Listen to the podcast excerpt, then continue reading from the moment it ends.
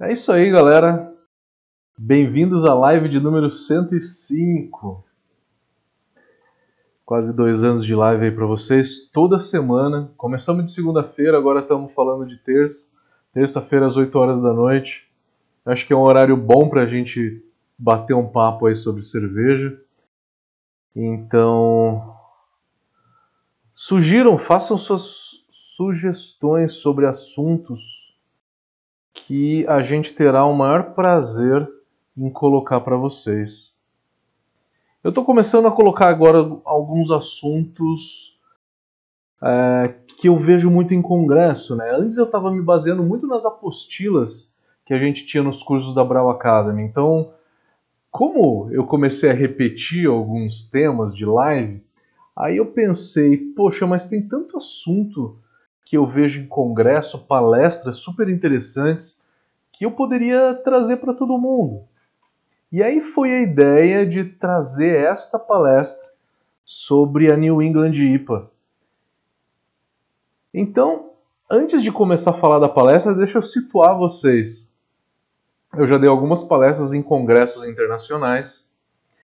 Essa palestra em específico foi no World Brewing Congress. É um congresso feito uh, a SBC, a maior, uma das maiores associações de cervejeiros nos Estados Unidos, com a MBAA.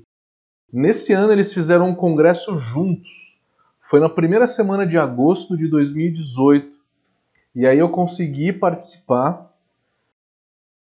apresentando um modelo de cálculo de amargor. Estava começando, estava muito embrionário naquela época. Eu não tinha nem a fórmula ainda, eu estava apresentando apenas o que, que eu estava é, desenvolvendo, eu estava começando a estudar. E nessa eu tive o prazer de estar tá na mesma mesa do cara que descobriu o porquê que o dry hop dá amargor. Éramos quatro pessoas, quatro palestrantes mais um moderador, né? É, de brasileiro dando palestra era só eu. Aí tinha um cara de uma cervejaria da costa leste, um outro de uma cervejaria da costa oeste, e tinha esse cara, John Paul May, que chama o nome dele, John Paul May, é, ele é o diretor de pesquisa da Hopsteiner. Hopsteiner é uma das maiores produtoras de lúpulo que tem no mundo hoje, alemã, só que também tem é, filial nos Estados Unidos. E esse cara é doutorando, PhD, pesquisa sobre lúpulo. O cara descobriu que a, o alfa-ácido oxidado, que se chama rumolinona, que é o que dá amargor na hora que a gente faz o dry hop. Então foi um prazer estar do lado desse cara. E aí, é, momento antes das palestras, o pessoal que compunha a mesa, né, era, eram quatro palestrantes mais o coordenador. O coordenador, sem vergonha, ele nem apareceu mas a gente tinha um café da manhã antes da palestra, uma hora, uma hora e meia antes da palestra, para a gente se conhecer, interagir, bater um papo, né? É, e aí eu conheci esse cara lá, o coordenador não aparecia nunca, eu queria trocar uma ideia com o coordenador, com o moderador, saber quem que era, para trocar conhecimento, né? Você vai num congresso desse que tinha na primeira fileira ali Charles Benford, não sei se vocês já ouviram falar desse cara, mas ele estava ali assistindo todas as palestras. Na primeira fileira tinha é, o John Palmer, ele era o menos conhecido lá, mas estava lá, troquei ideia com ele. É, John Mallet, o John Mallet nos Estados Unidos é muito mais é, famoso do que o John Palmer. É, Stan Hieronymus, entre outros. Então, trocar ideia com essa galera era muito legal. Eu tava esperando um moderador para trocar ideia com ele. E aí casou de estar tá ali o John Paul May. Comecei a trocar ideia, comecei a trocar ideia. Foi uma experiência assim surreal. Só foi melhor do que trocar ideia com o Stan Hieronymus num outro congresso. Mas trocar ideia com esse cara foi uma experiência surreal. em meia hora, 40 minutos que eu tive o prazer de ter o contato com esse cara, ele colocou diversas informações ali que, cara, a gente ainda estava engatinhando. 2018, ninguém estava começando a fazer a New England IPA. A New England IPA estava começando a vir para o Brasil e ninguém sabia o lance da aveia, né? É, e esse cara me falou: a aveia tem uma substância chamada manganês. Não é magnésio, que a gente corrige a água se chama magnésio, Mg. Manganês é Mn. O manganês ele contribui para o aspecto juice da New England IPA, contribui para aquela coloração alaranjada. Não é o trigo e não é a aveia que dá aquela coloração alaranjada, é o manganês da New England IPA. Ponto positivo para o manganês, dá um aspecto legal, juicy, né? E o aspecto na cerveja é importante. Numa, New England, todo mundo olha para isso, né? New England turva com aspecto de juice, né? Então o aspecto é importante. Só que o manganês ele tem uma desvantagem. Ele oxida muito fácil, assim como o ferro. E a oxidação na cerveja deixa ela com aspecto marrom. Um aspecto marrom que fica feio, não fica bacana para cerveja, né? Fica dá um aspecto de coisa velha, dá um aspecto de é, de cerveja estragada, né? Entre outras coisas. E aí ele me falou. E eu tinha, há pouco tempo atrás, trocado ideia, há dois meses atrás, eu tinha dado aula em Goiânia, eu lembro até hoje, não sei se o Zanata tá aí, Alexandre Zanata, não sei se ele tá por aí, mas ele foi um amigo meu uh, de Goiânia que teve aula comigo e ele me questionou, professor, por que que a minha foi uma Weizen que ele tinha feito com aveia? Professor, eu fiz essa Weizen com aveia e ela um mês depois estava escura, marrom escura. Por quê? Eu não sabia. Não respondi nada para ele. Cré, cré, cré. Dois meses depois eu descobri, e aí eu fui primeira pessoa a saber, foi ele. Então a aveia, a partir de uns 5% né, do, do, do grist de malte, a partir de 5% ela começa a escurecer legal a cerveja, tá? A New England IPA ou a Weizen do, do meu amigo Zanata também escurece então, uh, foi a primeira vez que eu ouvi falar disso. Uh, e eu fui, no Brasil, fui uma das pessoas que mais tentou difundir esse tipo de conhecimento. Né? Que se a gente vai lá fora, a gente consegue descobrir uma coisa que a galera aqui está ainda patinando, né? Porra, é o prazer compartilhar esse conhecimento. Então, foi aí que nas minhas aulas, quem fez o curso de tecnologia cervejeira comigo, o curso de lúpulo, o curso de elaboração de receitas, eu falo muito da New England IPA, quem já fez o curso de receitas. Falo também, às vezes até em sommelier, eu dou muita dica de elaboração de receitas, né? Inclusive a gente está com turma aberta de tecnologia cervejeira e sommelier. Vão ser dois cursos online. Sommelier a gente vai enviar a cerveja para casa de vocês. Vai iniciar na, na, na última quinzena de julho. Sommelier do dia 19 e o Tecnologia no dia 25, 26. Não lembro as datas decora, é mais ou menos isso. Quem tiver interesse, estaremos aí. Então, foi nessa época que eu tive esse conhecimento, eu falei, galera, eu preciso eu preciso divulgar isso, né? Eu preciso divulgar. Comecei a divulgar nas minhas aulas.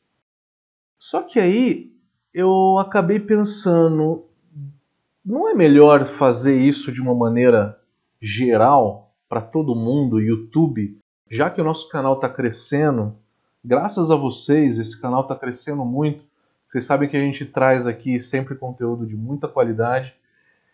E o canal cresceu e aí a gente quer cada vez melhorar mais. Então vamos começar a trazer esse tipo de conhecimento para vocês, tá? Algumas coisas que, para quem está começando a fazer cerveja, pode achar que é, é muita informação. Mas para quem já faz, é, talvez seja informação interessante, de qualidade, para que vocês possam melhorar. Então, nesse canal, eu não vou dar mais informações básicas, eu vou dar também informações um pouquinho mais avançadas, tá? Eu vou mesclar um pouco das, das coisas aqui.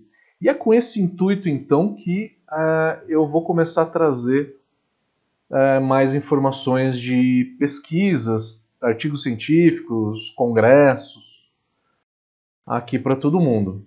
Bom, vamos lá. Esse foi o título da palestra do John Paul May no, nesse congresso de agosto de 2018. Ah, esqueci de falar.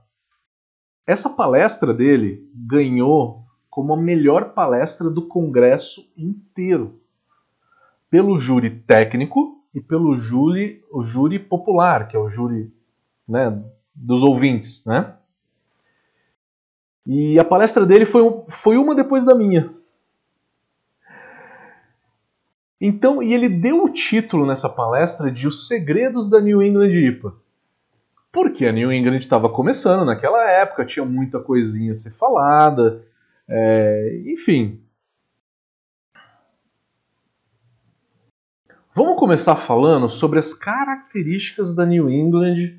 Uh, eu chamo de versão 1.0, que é a primeira versão que saiu da New England. Primeira versão da New England, eu chamo de primeira versão porque depois a gente vai melhorando ela, né? E eu até vou trazer aqui para vocês sugestões de melhoria. Primeiras versões. Sempre teve uma alta turbidez. Alta turbidez, aquela cerveja juicy, né? Turbidez elevada. Alta lupulagem, não de amargor, porque ela tem por volta de 50 IBUs, né? de 45 a 70, mais aproximadamente por volta de uns 50, 40, 50. Talvez é o que a gente mais encontra. Mas aroma e sabor. E para dar aroma e sabor, precisa de uma carga elevada de dry hop. No mínimo 7 gramas por litro, e algumas versões usam até 15 gramas por litro. Tem o uso de adjuntos trigo, aveia, trigo de 10 a 15%, aveia de 7 a 10%, às vezes chega a 15%, os mais doidos chega a colocar 15% de aveia. Ótimo, legal, a aveia traz uma contribuição bacana para New England. Talvez valha a pena falar do conceito da New England. New England surgiu na costa leste é, na Nova Inglaterra, tá? Regiões ali, tá? Da, da costa leste, Vermont. Eu não lembro decora a cidade, tá? Tem uma cervejaria, uma cidade que foi quem, quem inventou a New England IPA, não lembro decora agora. Surgiu com o conceito de fazer uma nova IPA, aonde que tenha uma lupulagem muito maior, aonde que tem uma carga de malte base maior, remetendo aí à cremosidade do trigo é, e da aveia, uma certa esterificação, sem fenol, esterificação apenas, e essa esterificação é esterificação próxima de uma levedura inglesa esterificada, né? S04 é uma opção não foi a S04 que foi utilizada, foi na realidade a Vermont e a Conan. Então, com isso, você tinha uma nova versão da New England IPA. Quando surgiu a New England IPA, todo mundo falava, se questionava, ah, é um estilo que vai vir para ficar ou que vai sumir logo? Eu achei que era um estilo que viria realmente para ficar. Por quê? Porque é uma cerveja diferente das outras IPAs e ela é saborosa. Ao contrário da Brut IPA, na minha opinião, respeito quem gosta, tá? Mas a Brut IPA ela tem o aroma da New England, ela tem um corpo muito baixo, é, que aí você usa enzimas para reduzir mais ainda o corpo. A FG dela é abaixo de mil, né? é menos do que a água. Eu acho que com isso o, o álcool aparece muito. O álcool aparece muito, a, a cerveja ela fica um pouco desbalanceada em termos de álcool. A história de brute, de ser frisante, não tem nada de levedura de vinho nem de champanhe nessa cerveja. Tem nada. É apenas por ela ser leve e dar essa sensação de refrescância. Tem um amargor baixo de 15 BU, que eu também acho uma desvantagem da, da Brutipa. Então, a Brutipa a gente viu que chegou, a galera viu, conheceu, produziu, mas tá parando de produzir, né? Já a New England não, continuou. Juice, Haze e aí vai. Na costa oeste dos Estados Unidos, né, São Francisco, San Diego, Los Angeles, ninguém faz New England IPA. Por quê? Porque eles são bairristas, né? Costa Leste inventou a New England e aí São Francisco inventou a Brut IPA para combater a, a New England, para né, uma rixazinha, né? É um bairrismo lá entre eles. É, na costa oeste é só Juice ou Haze.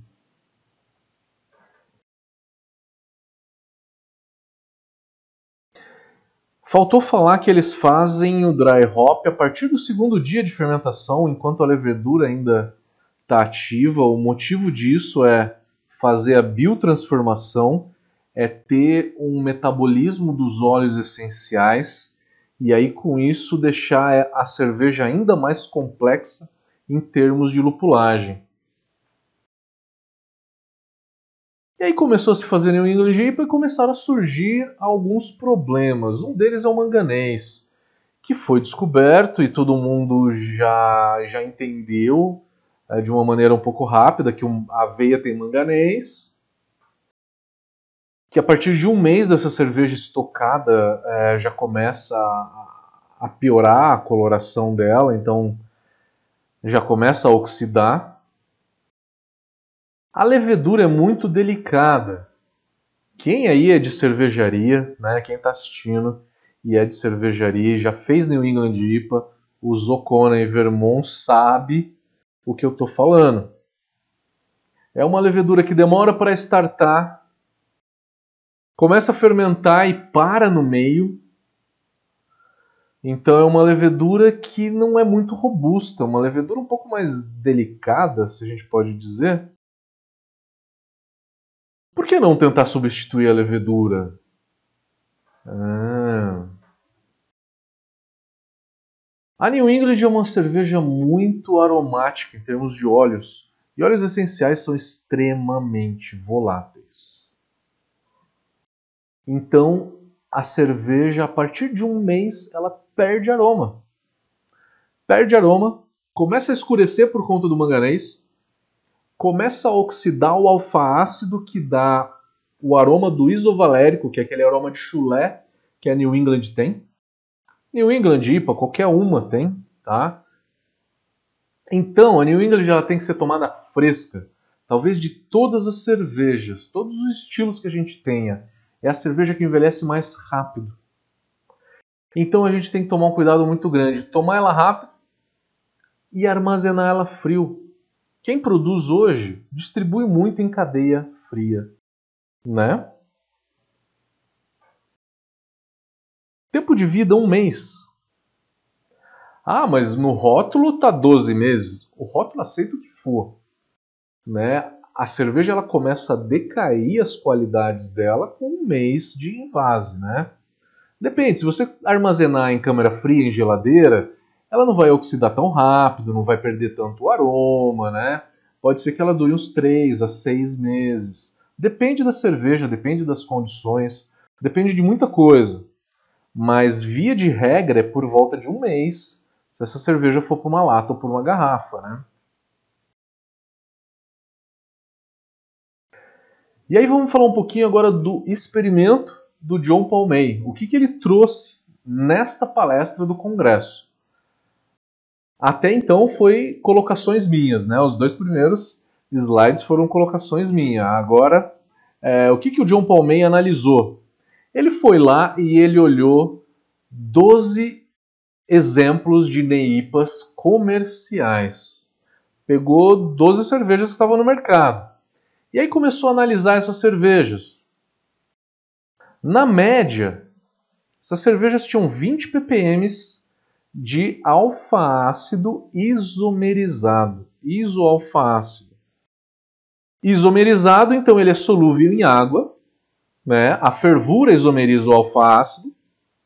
Então, na hora que a gente joga o lúpulo na fervura, isomeriza, fica solúvel em água e acaba terminando na nossa cerveja. Definição de IBU. IBU é ppm de alfa-ácido ou miligrama por litro. É concentração. Então, 20 miligramas de alfa-ácido isomerizado é a mesma coisa que 20 IBU. E aí é lógico que ele também foi procurar outras substâncias, como a rumolinona, que é o alfa-ácido oxidado. Na média, essas cervejas tinham 26 ppm. O mesmo John Paul May analisou as substâncias que dão amargor na cerveja, como alface, como é, rumolinona, que é o alfácido oxidado, e como os alfa-ácidos não isomerizados provenientes do dry hop. Na hora que eu jogo o dry hop lá, o pellet, o lúpulo, o cryo hop, o lúpulo tem alfa-ácidos não isomerizados. Eles são extraídos numa quantidade razoável. Só que eles têm um amargor muito menor do que o alfácido isomerizado. Eles têm um amargor 10 vezes menor. E ele conseguiu isolar todas essas substâncias e deu um peso, né? de amargor para cada substância, disse o quanto que cada uma dessas substâncias tinham de amargor. Então, 26 ppm de rumolinona eu multiplico por 0,66. Porque a rumolinona tem 2 terços do amargor do isoalfa-ácido. O isoalfa-ácido, 20 ppm, é 20 BU. 26 ppm de rumolinona eu tenho que multiplicar por 0,6, que dá um amargor equivalente a 17 IBUs. No dry hop que é feito na New England IPA, a gente extrai bastante alfa-ácido. Olha só, 31 ppm de alfa-ácidos provenientes do dry hop, que são alfácidos não isomerizados. Só que ele dá um amargor 10 vezes menor, né? Multiplico por 0,1.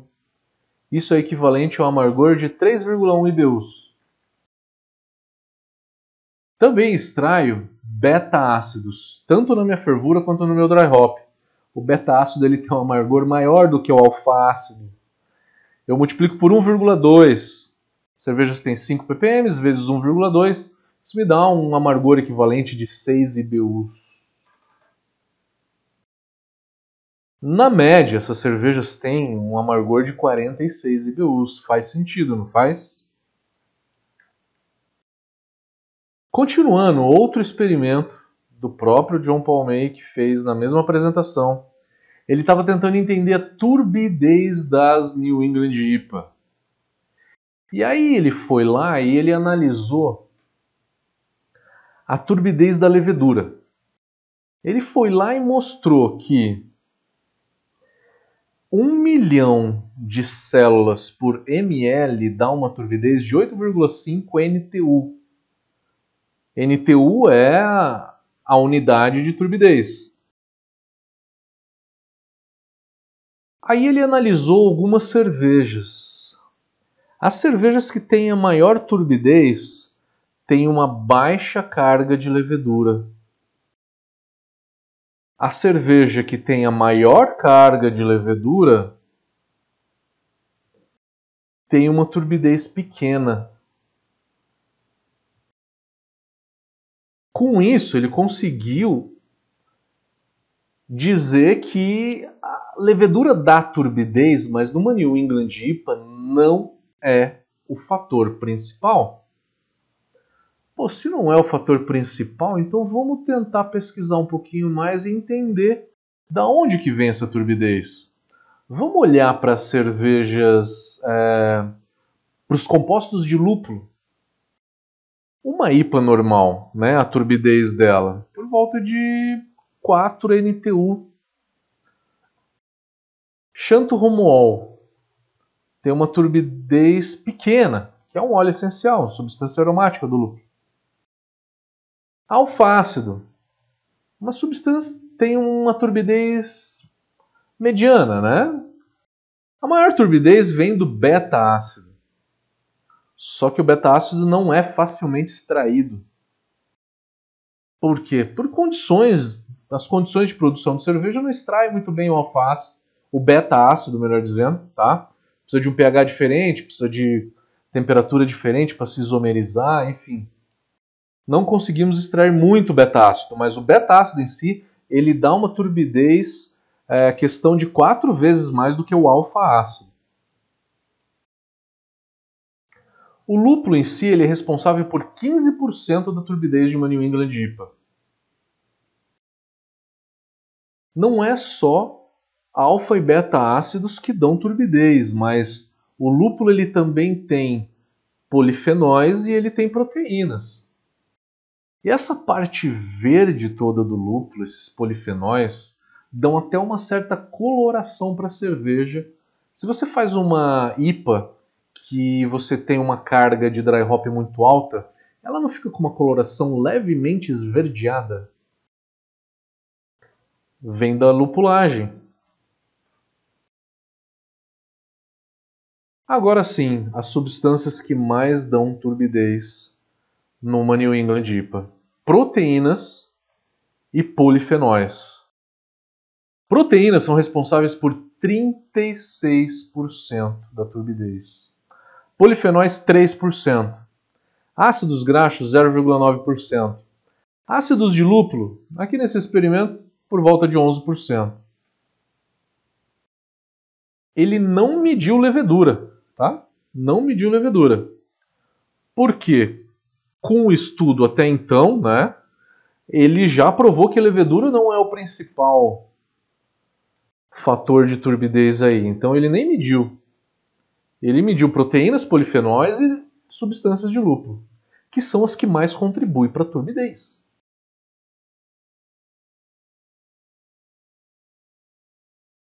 A New England, a partir do invase, começa a reduzir sua turbidez. Em um mês, diversos exemplares caíram em turbidez. Por quê? Porque assentou proteínas e polifenóis, sedimentou muita coisa e perdeu a turbidez.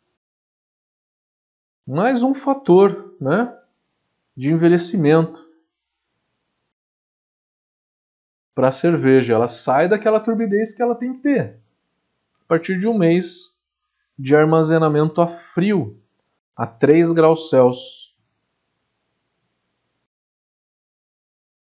Uma outra coisa importante que esse cara descobriu nesse estudo, estava nessa palestra, que todas essas substâncias que causam turbidez, elas formam um certo é, aspecto que ele chamou de emulsificado, que acaba solubilizando mais os óleos essenciais. A gente sabe que óleo essencial ele não é solúvel em água, né? E que a gente dissolve os óleos essenciais ali na cerveja marromeno, mais ou menos, tá? É, o álcool ajuda porque o álcool ele é polar, ele é uma substância polar e apolar. Então ele tem as duas funções, tá? Polar e apolar. Então ele consegue dissolver um pouco dos óleos essenciais, que são apolares, lógico, porque a água é polar. E uh, essas substâncias de turbidez acabam aumentando também a solubilidade dos óleos essenciais. Como é que ele provou isso? Ele foi lá e analisou uma cerveja antes de entrar na centrífuga. Ele foi lá e jogou óleos essenciais. Passou a cerveja na centrífuga, depois da centrífuga, jogou óleos essenciais também. E aí mediu depois a solubilização desses óleos essenciais, antes e após a centrífuga. Ele fez a análise do mirceno, o xantromol e o linalol, são os compostos aromáticos né, que ele analisou, um dos principais que a gente tem no lúpulo.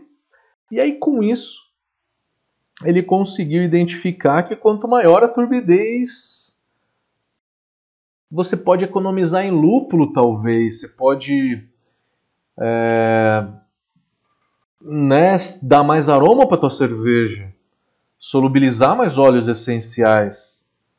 Então tá aí mais uma informação aí para vocês. Conclusões. Aí são minhas, né? Tá?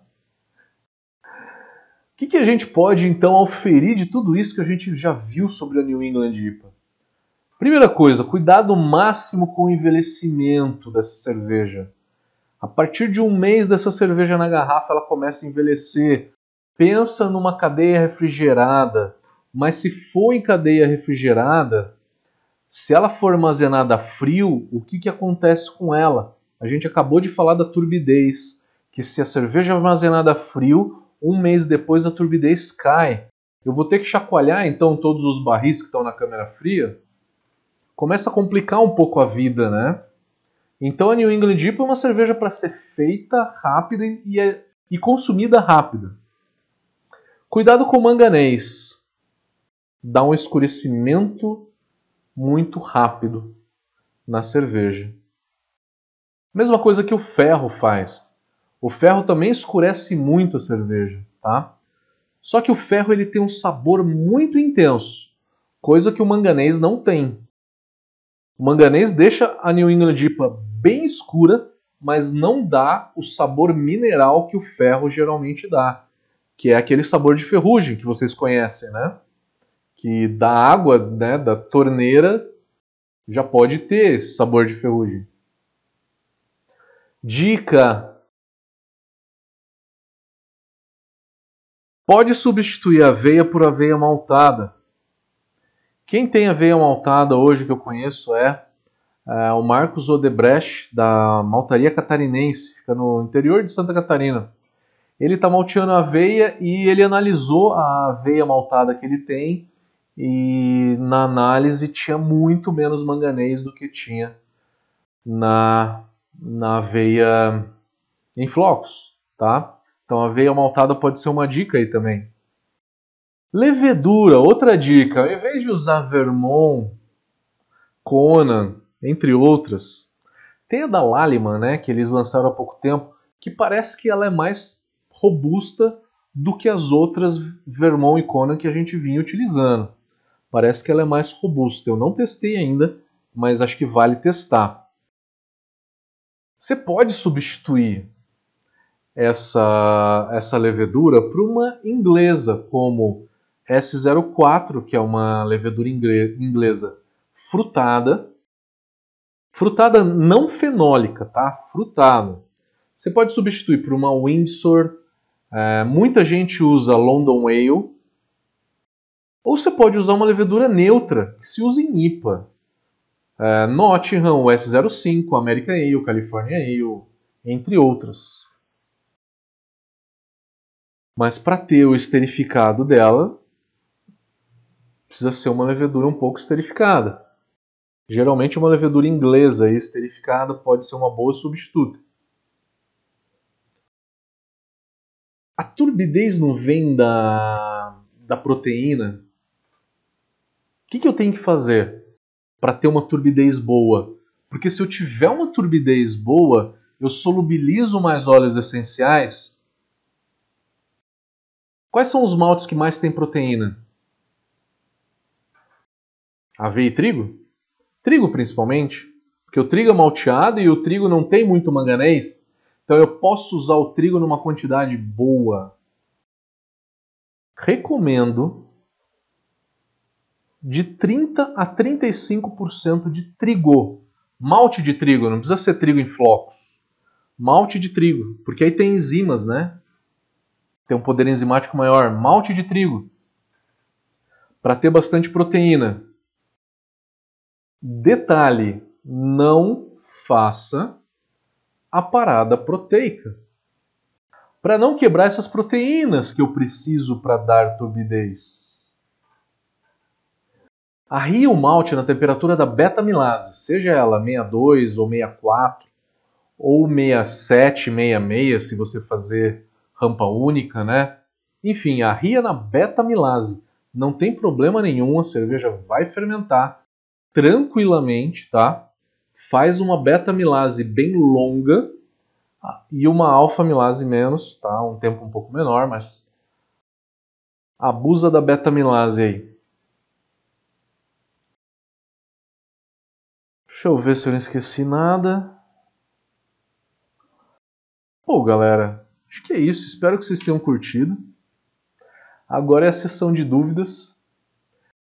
Como vocês me conhecem, eu sempre faço uma apresentação inteira e aí depois eu olho para as dúvidas. É mais fácil para o professor, é mais fácil para a gente explicar tudo e depois pegar todas as dúvidas. É, vamos lá?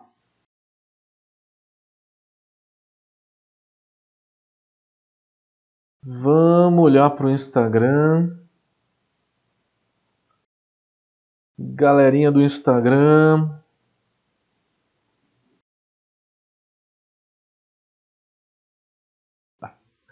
Hoje vamos aprender a fazer suco. New England Deep é suco, né?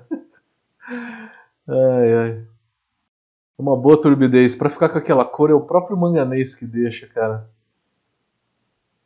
Evandro, meu amigo, tá sempre aí. Muita gente aí, valeu pela participação, todo mundo.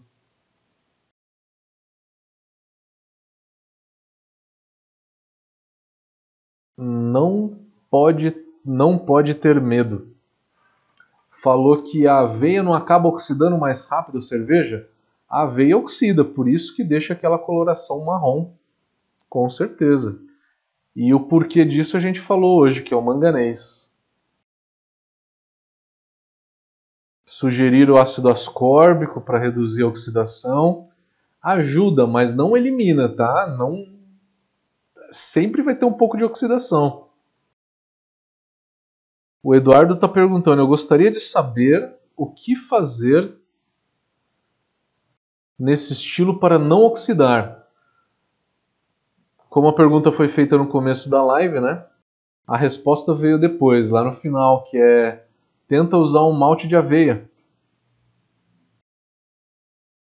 Ou consome ela rápido. Tem que ter um cuidado muito grande no invase, por conta da absorção do oxigênio, né? Pouca absorção de oxigênio. Ambientes de CO2, invase em contrapressão, né? Tudo isso. Dani Jeff. Como remover o manganês? Remover não dá. Usa um malte de aveia que tem menos manganês.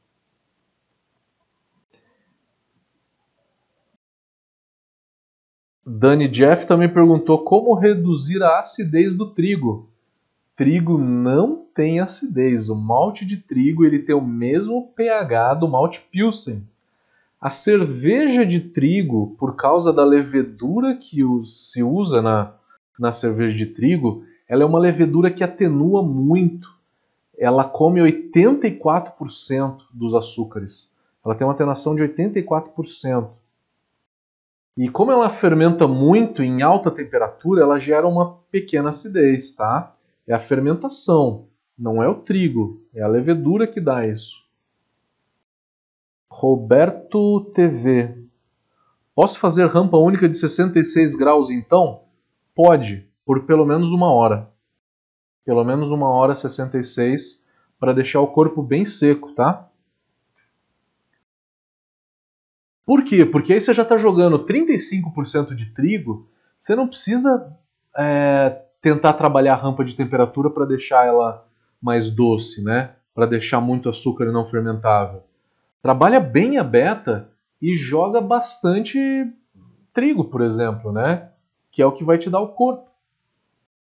E a turbidez, que eu quero a turbidez, para solubilizar melhor os óleos essenciais.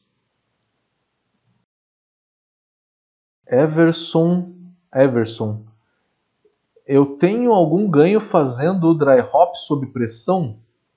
Ganho no sentido de aromas? É, o ganho existe, mas ele é muito pequeno, tá?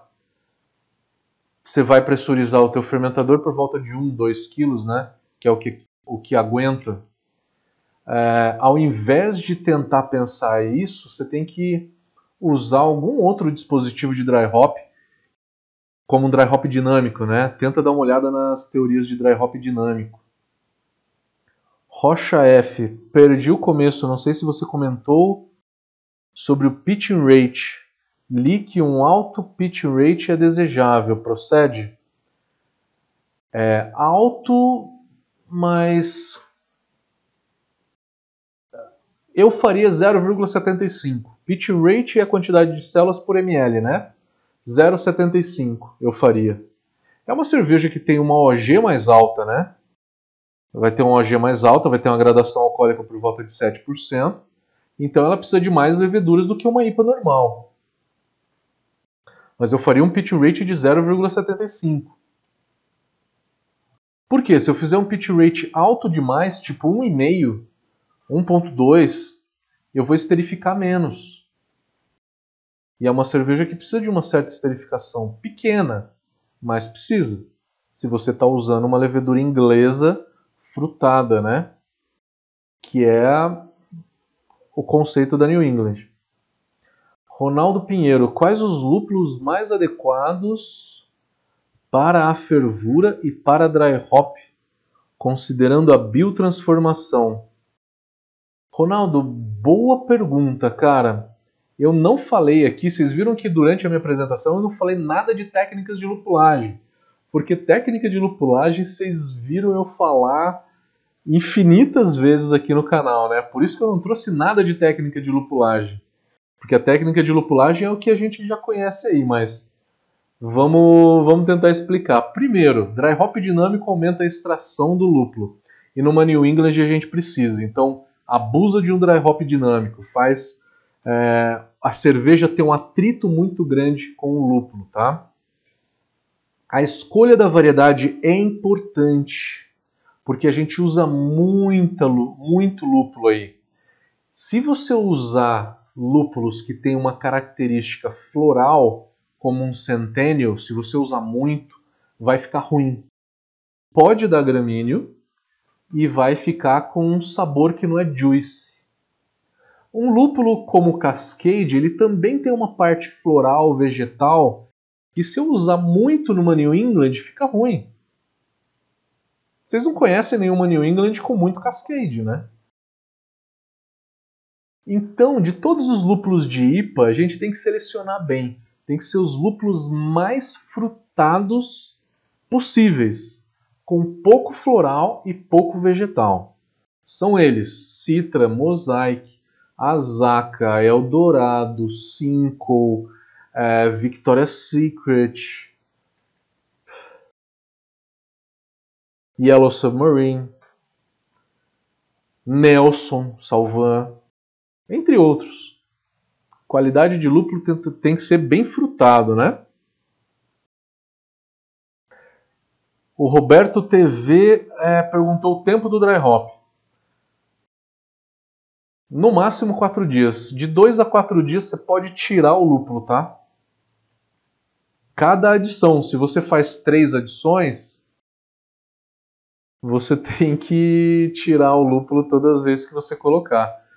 Por quê? Porque é uma, é uma cerveja que é uma cerveja que você usa muito lúpulo de dry hop. Se você deixar mais do que quatro dias, você começa a extrair gramíneo. Numa IPA normal, isso não é tão importante, tá? Tirar lúpulo rápido, tá? Numa New England é. Numa IPA normal, onde que você usa uma ou qualquer cerveja que você usa uma lupulagem baixa, é, o gramíneo, o risco é muito baixo. Mas numa New England o risco de gramíneo é maior. Talvez até o que tem se feito hoje, usar metade do dry hop cryo e metade pellet. Porque o, o gramíneo ele está ele tá na parte vegetal que tem no pellet e que no cryo não tem. Então você balanceia os dois. O pellet dá mais sabor, essa parte vegetal dá sabor e também dá gramíneo. E o cryo hop ele vai dar um aroma muito intenso. É muito legal você balancear essas duas coisas e usar um pouco de cryo um pouco de pellet para reduzir o risco do gramíneo, usar um pouco então eu uso o cryo para reduzir o risco do gramíneo, mas eu continuo usando o pellet que é para dar um pouco de sabor é, dessa parte vegetal que são os polifenóis do lúpulo. Novo Tempo Café. Qual a melhor temperatura para dry hop numa New England? Acima de 18 graus, de 18 a 25 graus. Temperatura alta. O João Assani está perguntando se a levedura M66 da Mangrove é boa para New England. É, eu não sei decor, tá? Tô olhando aqui na internet qual que é a M66. Hop Head Ale. M66, que é Hop Head Ale. Tá falando, a Mangrove Jacks, ela é uma... Esse fermento é um blend de leveduras e enzimas que realça os aromas da cerveja, sendo perfeita para New England IPA. Com certeza. Pode usar. Vai na fé.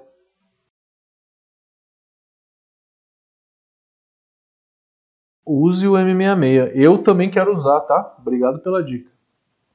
Lázaro Araújo, baixar os níveis de cálcio se ajuda a manter a turbidez. Bom ponto. O que, que o cálcio faz? O cálcio ele coagula a proteína na fervura. Coagula a proteína na fervura e precipita a levedura. Então ele reduz turbidez, né? Não usa um cálcio muito alto. Usa por volta de 50. 50, 70, vai? O Dan perguntou se o S04 é uma boa opção. É uma boa opção. Máquina do tempo. Qual é na prática a ação que provoca a biotransformação? A biotransformação é a levedura quebrar os óleos essenciais e transformar em outro composto aromático, tá? É só você fazer um dry hop, ter óleo essencial durante a fermentação, né? Durante a atividade da levedura. O Gucci Wolf, sendo o dry hop no segundo dia de fermentação, como fica o tempo total de dry hop? Relatos de que dry hop por mais de 5 dias acaba tendo um efeito contrário. Aquele, né, aquilo que eu estava falando de gramíneo. Não joga todo o dry hop no começo, não. Joga um terço. Um terço do dry hop no, no começo da fermentação. E aí depois sedimentou, tira isso e faz um outro dry hop. E aí ele perguntou quantas gramas por litro. Uma New England acima de 7, 8 gramas. Até 12.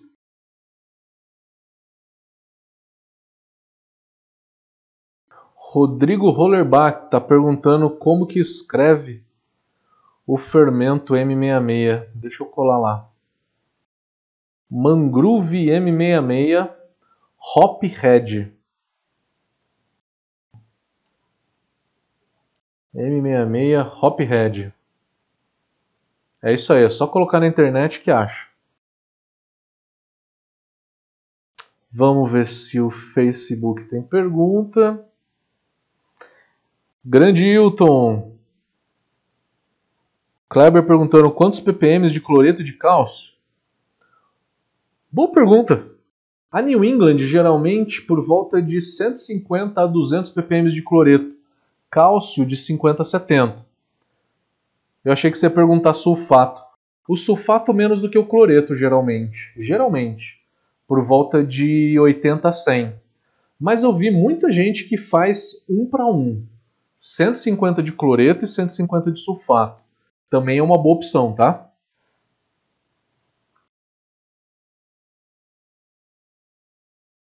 José Roberto Pereira. Ferver o lúpulo em panela de pressão por 10 minutos e depois colocar no dry hop? Procede? A finalidade disso, se você ferver por 10 minutos, você extrai o mesmo amargor do que se você fervesse por 60 minutos dentro da panela. Aroma zero, é só amargor, tá? Com essa fervura em panela de pressão. É só amargor que você está pegando.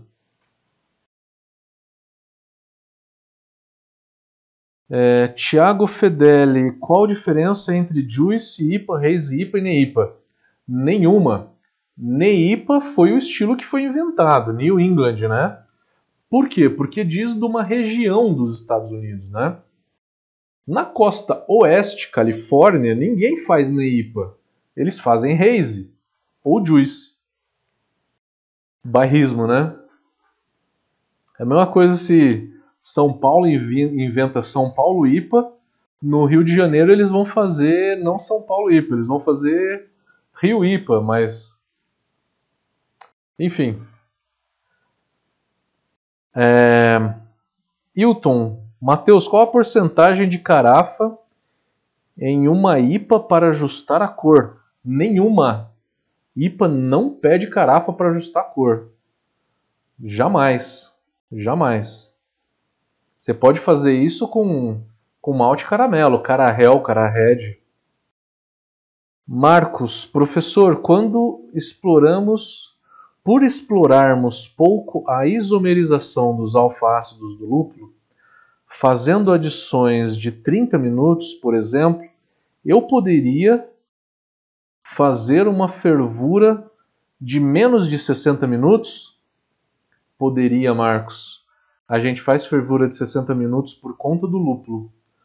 Muita cervejaria comercial que usa lúpulo já isomerizado ferve por 30, 40 minutos. A Ambev ferve entre 40 e 50, tá? Mas a partir de 30, tá? Pelo menos 30, 35 minutos você pode fazer a fervura. Ah, mas o DMS? O DMS, 70% do DMS vai embora em 15 minutos, tá? E aí ele vai soltando um pouquinho de DMS até 3 ou 4 horas de fervura, tá? Mas é muito pouco. O DMS ele vai se formando até muito, uma fervura muito longa, de 2 ou 3 horas, ainda vai estar tá soltando DMS, mas é muito pouco e não é o suficiente para deixar a tua cerveja com DMS, tá? Aliás, DMS foi acho que a live anterior, né? Se quiser dar uma olhada nela, tá lá no YouTube. Vamos lá para as perguntas do YouTube. Tô chegando. Boa noite a todo mundo. Boa noite a todo mundo que tá, tá dando um oi aqui. Maravilha. Não consigo dar oi para todo mundo, que senão eu deixo de responder as perguntas. Mas obrigado todo o carinho de vocês. Obrigado a todos os salves aí. Marcelo Rodrigues, qual seria a porcentagem máxima recomendada de aveia em flocos? 5%? Ou melhor deixar ela de fora? Marcos, 5% é o mínimo, na verdade, né? Porque assim, o que, que adianta eu jogar 3% de aveia? Eu não vou ter o sabor dela evidente, né? É melhor não jogar. Menos do que 5% não joga. Tem muita gente que tem jogado por volta de 6% e a New England não tem ficado tão escura. Tá? Fica um pouquinho escura, mas não fica tanto. Então você pode ou não jogar e jogar 35% de trigo, ou você acha um malte, malte de aveia, uma aveia maltada e usa aí de 10 a 15% de aveia, tá? Ou uma terceira hipótese, é você consumi-la o mais rápido possível, em um mês, tá? Em um mês. O João Paulo perguntando o que eu acho do ácido ascórbico. Ele reduz a oxidação, mas ele não zera, tá? Augusto Nunes, falando apenas de tempo e conversão. Fazer a mostura fora do pH ideal das enzimas apenas atrasa a conversão? Atrasa a conversão. Atrasa, mas não reduz a reduz a ação enzimática, atrasa, então se você aumentar o tempo de mosturação, você compensa com isso. Você tem um outro fator, tá? Um outro fator que é um fator bem biológico mesmo, tá? Que a enzima, né, ela tem alguns fatores biológicos como dormência, e ela também cansa. Ela atua por um determinado tempo, tá? e esse tempo é por volta de 20, 30 minutos que ela atua, e aí ela começa a reduzir a sua atuação. Aí a sua atuação vai ser cada vez mais lenta. Mas ela nunca vai parar de atuar, mas ela vai reduzir a ação enzimática também. Então eu estou na mesma temperatura, no mesmo pH, depois de 20 minutos ela vai reduzindo a atuação dela. Tá? A intensidade da atuação também reduz, também reduz.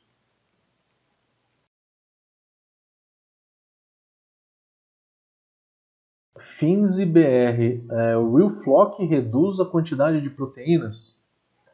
Real Flock reduz a quantidade de proteínas. New England IPA não é uma cerveja que a gente gostaria de usar o Real Flock.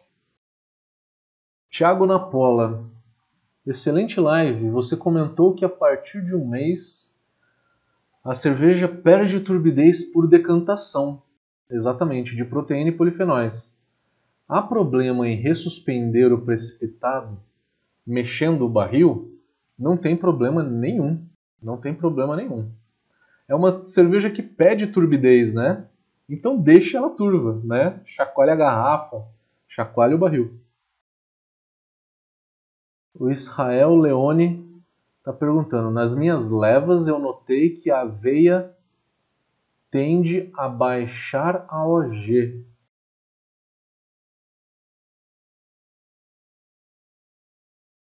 Baixar OG, ah, entendi, a eficiência da aveia.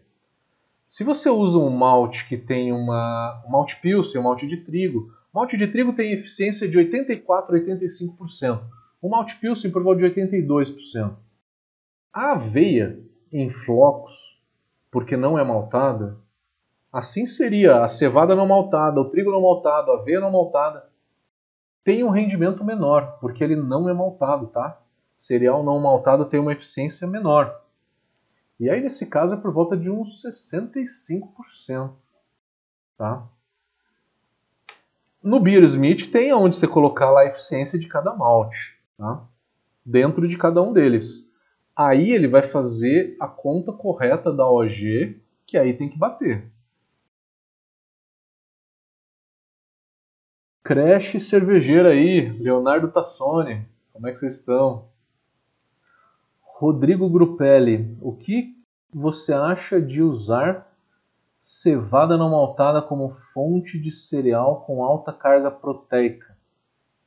E também usar malte de trigo. A cevada. A gente tem dois tipos de cevada, né? Cevada duas fileiras, que tem 10% de trigo, tem 10% de proteínas, e a cevada seis fileiras, que tem 12% de proteínas, que é um malte Carapios, por exemplo, ou Caracler.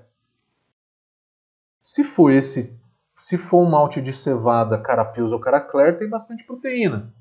Mas o ideal mesmo é usar um malte de trigo, porque o trigo ele vai ter proteína e ele vai dar um certo corpo, cremosidade para New England, tá? Coisa que o Carapios não daria. Daria muito pouco. Então é malte de trigo, seguindo aquela recomendação que eu dei de 30 a 35% de malte de trigo. O Carlos Eduardo Mazeto falou que tem a Laubril New England, que é a levedura da Lálima. É essa mesmo que eu falei, eu não lembrava o nome, porque eu não usei ela ainda, tá? mas parece que ela é mais robusta do que a Conan, do que, do que a Vermont. Eu acho que é legal. E quero experimentar a M66 da Mangrove. O pessoal comentou hoje aqui, né? O Danúbio perguntou se é S04 é uma boa opção. É uma boa opção. Fermenta ela de 18 a no máximo 20 graus, para não esterificar tanto assim, né? De 18 a 20 graus fica legal. Que ela é uma levedura inglesa esterificada, que é o perfil da New England. Rodrigo Grupelli, em relação à levedura, o que, que eu acho da Juicy Ale da Bill 4? Ela é uma Conan, né? Ela é uma Conan. Ela não é uma levedura das mais robustas, tá? Se eu não me engano, ela é uma Conan. Marcelo Fernandes, usar maçã verde na mostura se ajuda a turvar por conta dos polifenóis. Sim, pectina ou polifenóis é o que vem da fruta que vai dar essa turbidez toda, né? Ajuda, mas aí o conceito é outro, né? Aí você vai ter um sabor de fruta na tua New England. Então, primeiro você tem que decidir se você quer sabor de fruta nela ou não. Se você quiser, pode jogar. Não precisa jogar na mostura, pode ser no começo da fermentação. Aí você faz um suco disso, né? E joga. Carlos Alberto Bucher. É obrigado o uso de aveia ou malte de aveia? Se pode substituir por trigo? Acho que essa pergunta eu respondi um pouquinho atrás, né? Se você achar malte de aveia, ele tem menos manganês, melhor. Ou você usa de 30 a 35% de trigo, ou você consome ela em menos de um mês para ela não escurecer tão rápido. Né? E aí o Carlos perguntou, deu uma ideia de maltes, né? É, vamos tentar pensar então. Trigo, 35%. É, usa Pale Ale. Você pode usar Pale Ale aí por volta de é, 30, 40%.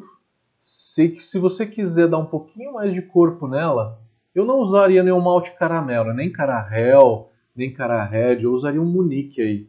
Se você quiser dar um pouquinho de cor nela, tipo 10% de munique.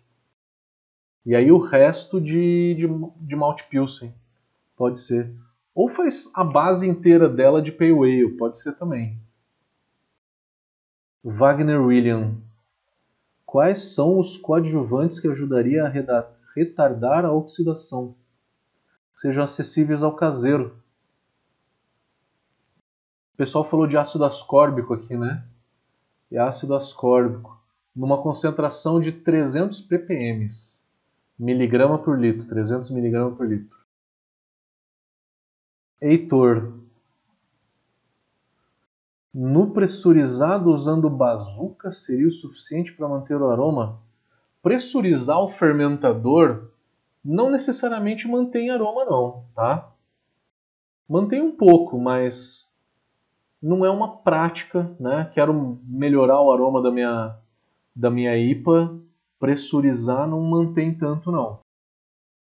O Evandro perguntou na temperatura de fermentação da New England. Depende da cepa.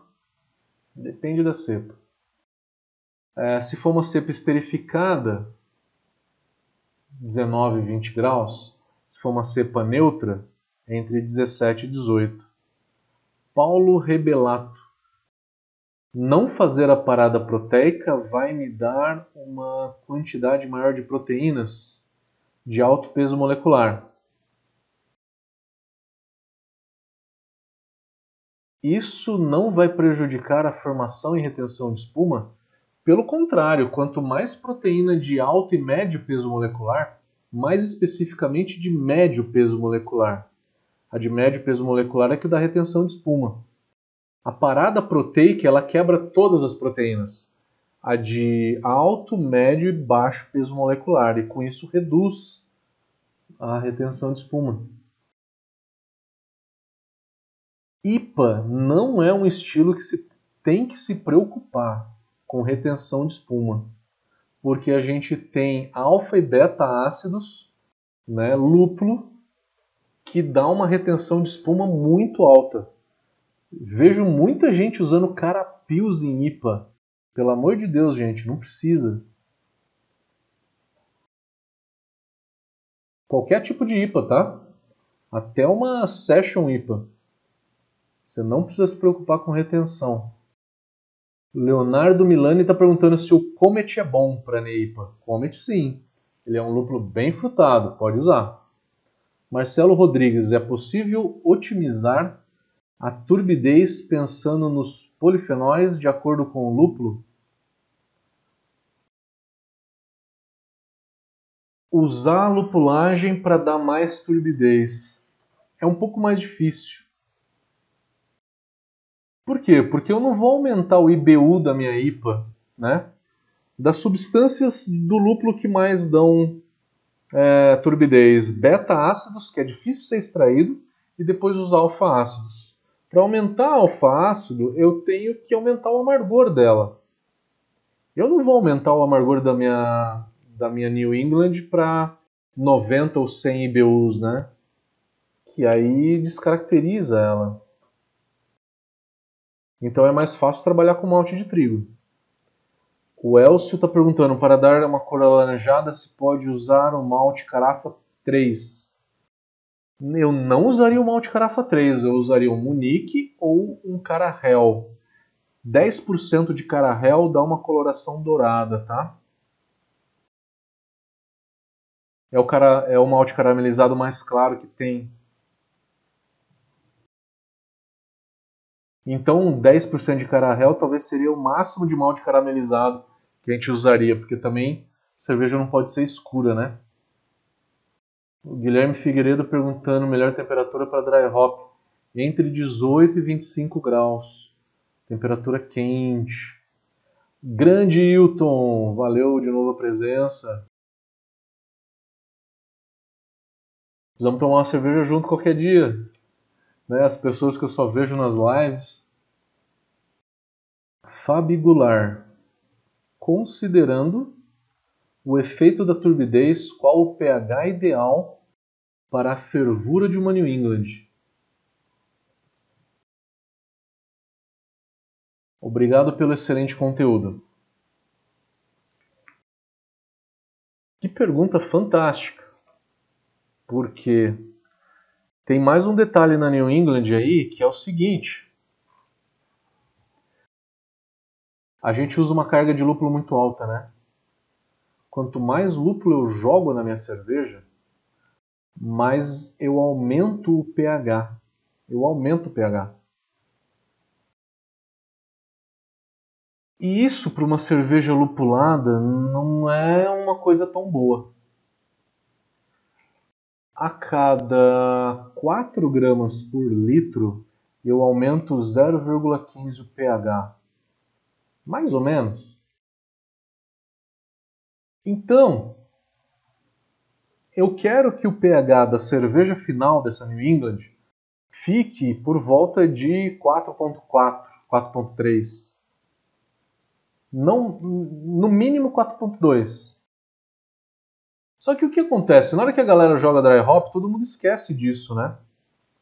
E joga o dry hop em quantidades cavalares e o pH dessa New England ela vai para 5 ponto alguma coisa. Qual que é o lance do pH na cerveja pronta? pH na faixa de 4.2 a 4.4 deixa a cerveja leve e refrescante. Isso é bom para uma Pilsen isso re, realça os sabores do lúpulo, tá? Realça o amargor, inclusive a sensação de amargor, realça os sabores do lúpulo. E pH mais alto realça o dulçor do malte.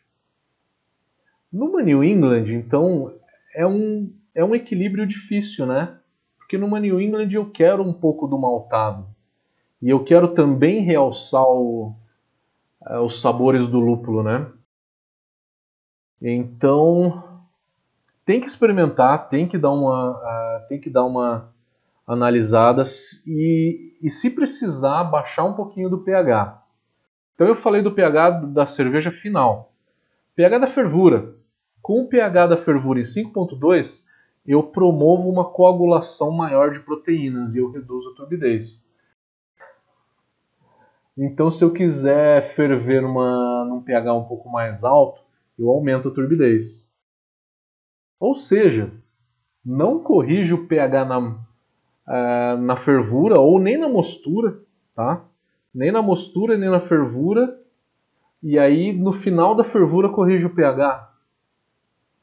Tô jogando ideia pro alto, tá?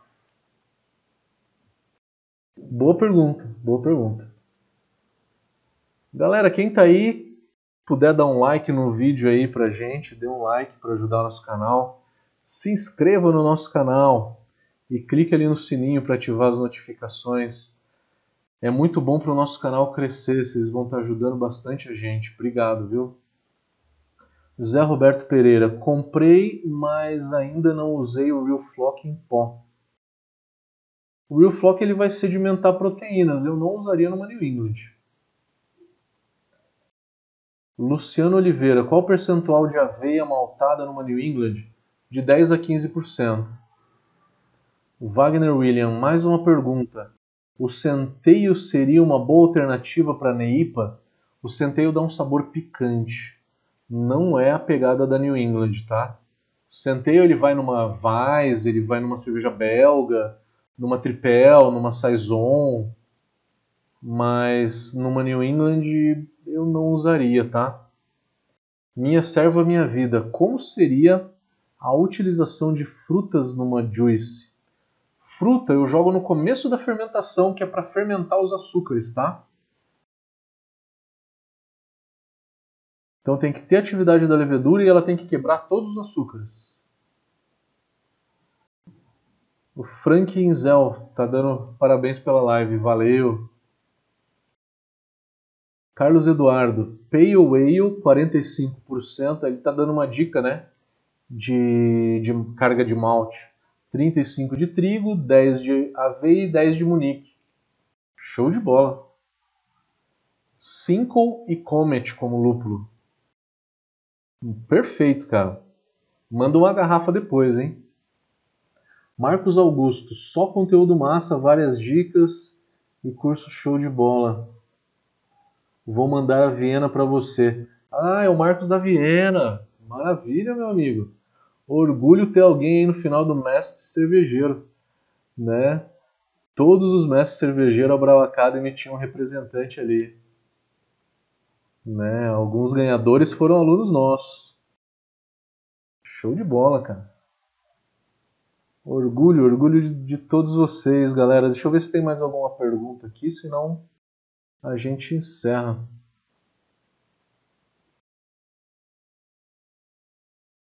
Estou voltando para o Instagram aqui.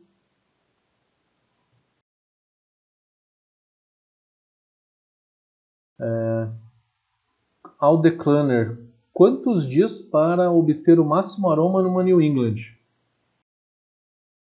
Quantos dias de dry hop seria? Na verdade, o mais importante aí não é o tempo do dry hop, mas é o método de dry hop. O dry hop dinâmico ele extrai de 30 a 40% mais de aroma. Máquina do tempo cervejaria. Os agentes de aroma biotransformados são tão voláteis quanto os óleos essenciais normais? Meu amigo, você me pegou. Eu não sei te dizer. Eu não sei te dizer. Eu sei que um nome de um, uh, de um óleo uh, já biotransformado é o citronel. Citronel, que que ele provém do, do citra, tá? Que aí com isso o citra ele tem aroma de limão, coisa que o citra não tem normalmente. Eu não sei a volatilidade desse óleo, tá? Eu não sei se ele é mais ou menos volátil do que os óleos essenciais que estão lá. Boa pergunta, vou ficar te devendo. Fabrício de Dona Chica, Mestre, em breve vamos colocar tudo isso em prática. Opa, estaremos aí para fazer uma cerveja em Dona Francisca, Rio Grande do Sul. Lugar show de bola. Evandro, e a água para o Maneipa? Eu acho que em algum momento eu falei. Cálcio de 50 a 70 para manter a turbidez, né? Para não para não criar muito trube durante a fervura e para não sedimentar muito a levedura durante a fermentação. Cloreto 150 a 200, eu jogaria mais cloreto do que sulfato e o sulfato eu deixaria é, entre 80 e 100. É, magnésio por volta de 15 e 20. Tentaria deixar essa cerveja com uma alcalinidade baixa, tá? Pouco carbonato e pouco bicarbonato nela. Lázaro Araújo, quanto ao uso de enzimas pectinases como lafazin choice e outro que não lembro o nome comercial, para liberação de terpenos usados em vinho branco.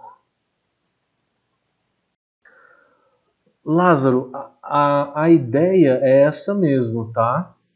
É usar as enzimas para a liberação de mais aroma. Lafazin Choice é o nome da enzima, é isso? Essa em específico eu não conheço, tá? Para te dizer. Mas o conceito é esse, tá? Eu acho que ela é usada em vinho, né? É isso? Ela é usada em vinho para liberar aroma? Tem que ver o mecanismo dela. Se for o mesmo do, do lúpulo, pode usar. Bruno Ribeiro, então é por isso que ela é adstringente? Qual adstringente? A New England, se ela é muito adstringente? A New England é um pouquinho adstringente por conta do tanino, né? Do tanino que está não na casca do malte, porque a gente não usa malte escuro, mas por conta do lúpulo. Só que numa cerveja tão lupulada assim, não dá para sentir a distringência tão fácil. Mas tem, lógico. O lúpulo tem bastante tanino.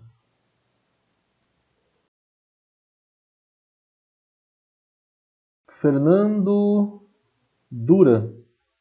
Qual a melhor técnica de dry hop no New England? Dry hop dinâmico?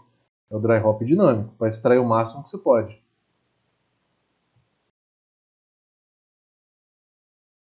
Maravilha, valeu Max. Lázaro Araújo está falando que o nome é Lafazintiois, é o nome comercial. Maravilha, eu acho que ela tem o mesmo, o mesmo funcionamento das outras pectinases, né?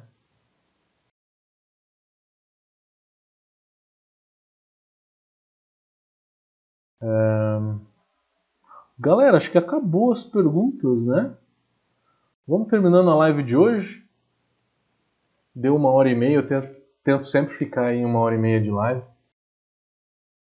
A gente começa no, no mês de julho, curso de tecnologia cervejeira, totalmente online, com aulas práticas presenciais, tá? Então é um curso híbrido, onde a gente faz as aulas práticas dentro de cervejaria. E as aulas práticas podem ser em Campinas, na Cervejaria Berbe, que é uma grande parceira nossa, pode ser na Universidade de Vassouras, pode ser em Recife, né? E ah, se eu não me engano, olha eu esquecendo, que vergonha. Eu acho que a outra aula prática pode ser, se eu não me engano, acho que é Uberlândia ou Franca. Será em Franca. A gente vai ter curso de sommelier de cervejas também online, que a gente vai mandar a cerveja para casa de vocês. Temos o curso de especialista em estilos também. Vamos lançar um concurso cervejeiro para o segundo semestre, tá? O julgamento vai ser lá para novembro. Vamos jogar lá para frente. Vai ser estilo livre, como sempre a gente faz. É, que mais? Galera, Fiquem atentos no newsletter da Brau Academy. Vocês viram já? No site da Brau Academy está lá. Brau News. Na Brau News é uma revista. A gente fez de uma newsletter uma revista com bastante conteúdo. Dê uma olhada lá que a gente já está na quinta edição já. Reformulamos ela e colocamos muito conteúdo. Tem por volta de 60 páginas com bastante conteúdo para vocês. É isso, galera.